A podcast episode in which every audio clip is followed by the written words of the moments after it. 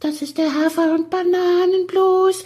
Das ist das, was jedes Pferd haben muss. Hallo, hier ist der Pferdepodcast, unterstützt von Jutta, der kostenlosen App für Reiter und Ställe.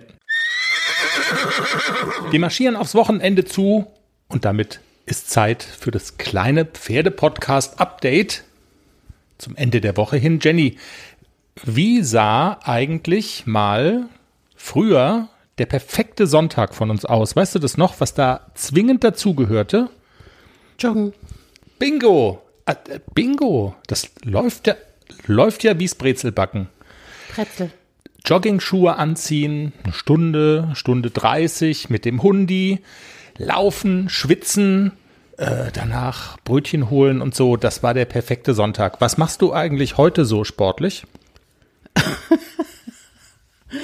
Ausmisten, Paddock rächeln, reiten, mit dem Hund Gassi gehen. Meinst du, das reicht? Ah, auf jeden Fall. Guck mich an und guck dich an. Du gehst immer noch joggen. Es gibt Menschen, die glauben, dass das nicht reicht. Und wir werden sie in der nächsten Folge des Pferdepodcasts, Ausgabe 108 übrigens, zu Wort kommen lassen.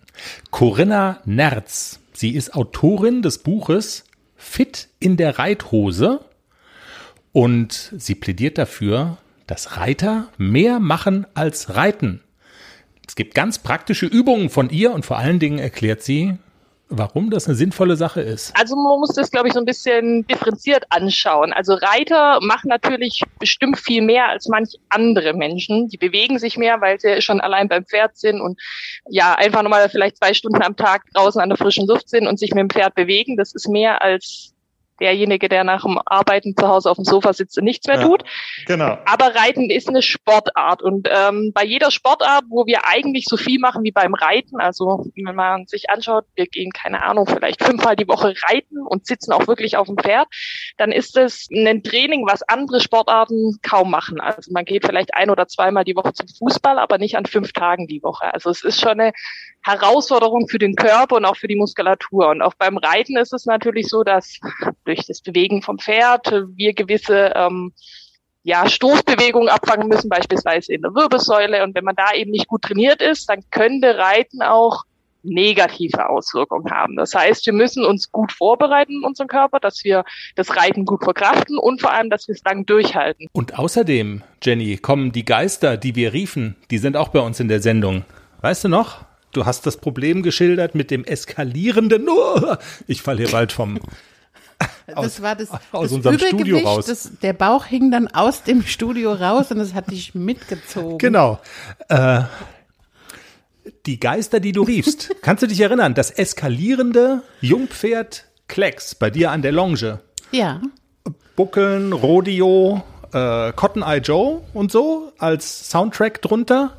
Und du hast gesagt, vielleicht hat ja jemand einen Tipp für mich, wie man das irgendwie ah, geregelt bekommt, dass das nicht passiert. Unsere Hörerin Heike hat eine Sprachnachricht geschickt und hat gesagt, dass sie es in den Griff bekommen hat und dass sie früher das genauso gemacht hat wie du, nach dem Motto, naja, wenn er sich ausbuckeln will an der Longe, dann soll er sich erstmal ausbuckeln. Mittlerweile ist sie auf einem anderen Trip. Denn eigentlich birgt es extrem viele Risiken äh, fürs Pferd in dem Moment, auf der Kreislinie unkontrolliert sich zu bewegen, aber auch für den Menschen, weil eigentlich soll das Pferd gar nicht lernen, dass es in meinem Beisein sich so unkontrolliert bewegen soll. Von daher habe ich für mich beschlossen, dass das Pferd für die halbe Stunde oder für die Stunde, mit der ich mich am Tag mit äh, dem Pferd beschäftige, da soll es sich halt konzentrieren.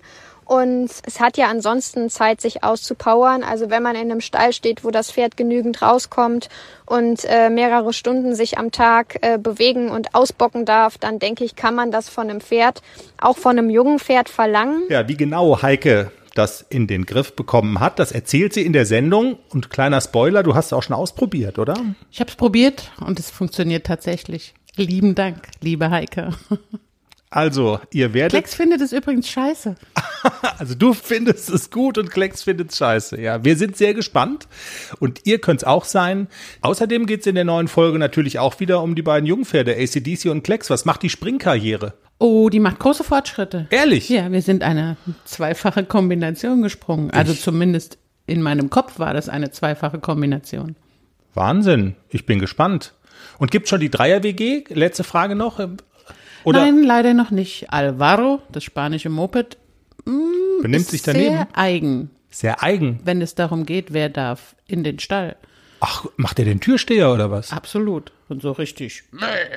Ach komm. Das ist ja hier, ist, also Wahnsinn. Aber wir kriegen es hin. Die härteste Tür des Schwarzwalds ist, ist in deinem Pferdestall. In diesem Sinne, bis Montag. Tschüss. Tschüss.